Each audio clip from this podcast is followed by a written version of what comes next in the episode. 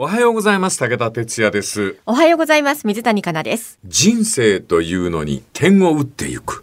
かのスティーブ・ジョブズが言いました。はいこれは死の間近。おそらく彼の中では死を覚悟した上でありましょうが、2005年スタンフォード大学うで学生たちに語ったスティーブ・ジョブズの成功の秘訣。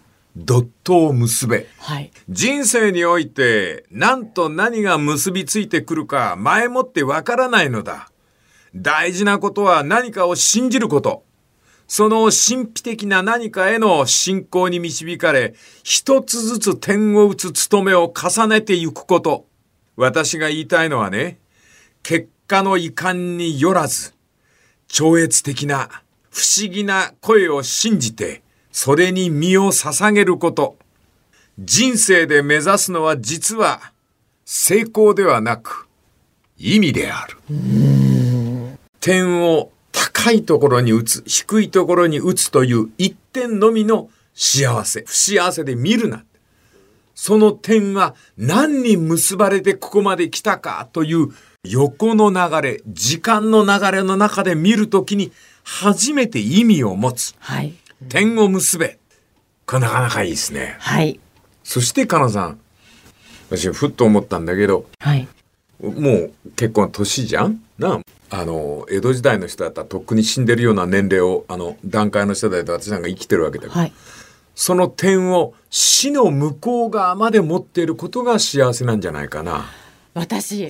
前、哲也さんがおっしゃった言葉ですごく今でも印象残ってるのが、うんうん死んでからも俺仕事してたいよなって。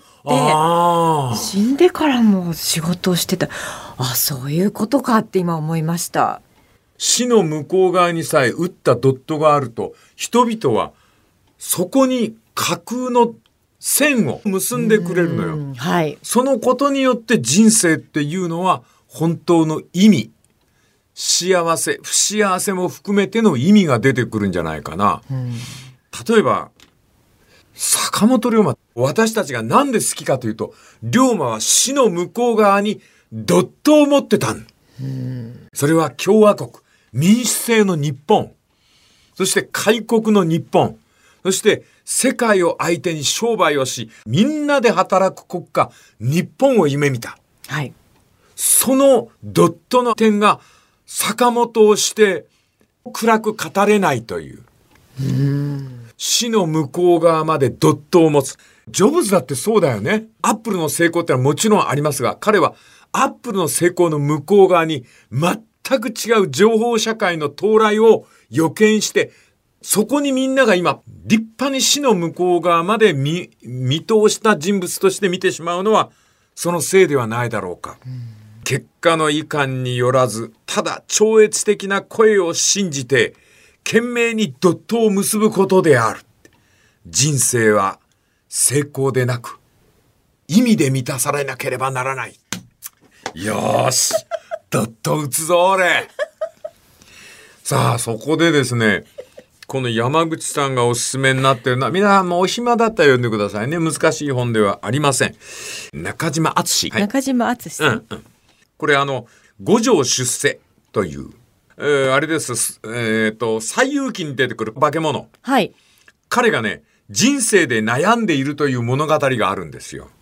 でこの五条というあの化け物がですね、ひどく苦しむんですよね。はい。その自分の人生に何の意味があるだろうかっていうその人生を哲学的に悩む五条佐五条が旅に出て何かを懸命に悟ろうとするという佐五条ってわかるか？はい。あのく首にほらドクロのはい。あれかけてるだろう。これが佐護城か。うんそうそう、はい。うん豚があれね。超八回長八回、で佐五条、はい。首にあのドクロの首飾りをしてるんです、あのドクロが佐五条が食った人間ですよ。それの頭蓋骨を首に下げてるんですけども人間を食ったせいかあの人間みたいに悩むようになってしまうんです。はい。でいろんな人物に人生一体何のために生きてえー行くのかその訳が知りたいと言って旅して歩く五条の物語なんです。でその物語の中で五条があージョブという仙人に会います。仙人はあ五条にある妖精の話をしてくれます。その仙人が語った話が小さなみすぼらしい魔物だったが常にあるものを探した。さあ、この五条が懸命に探したもの、それは何か。それはまた明日の続きということにいたしましょう。この次また明日のまな板の上で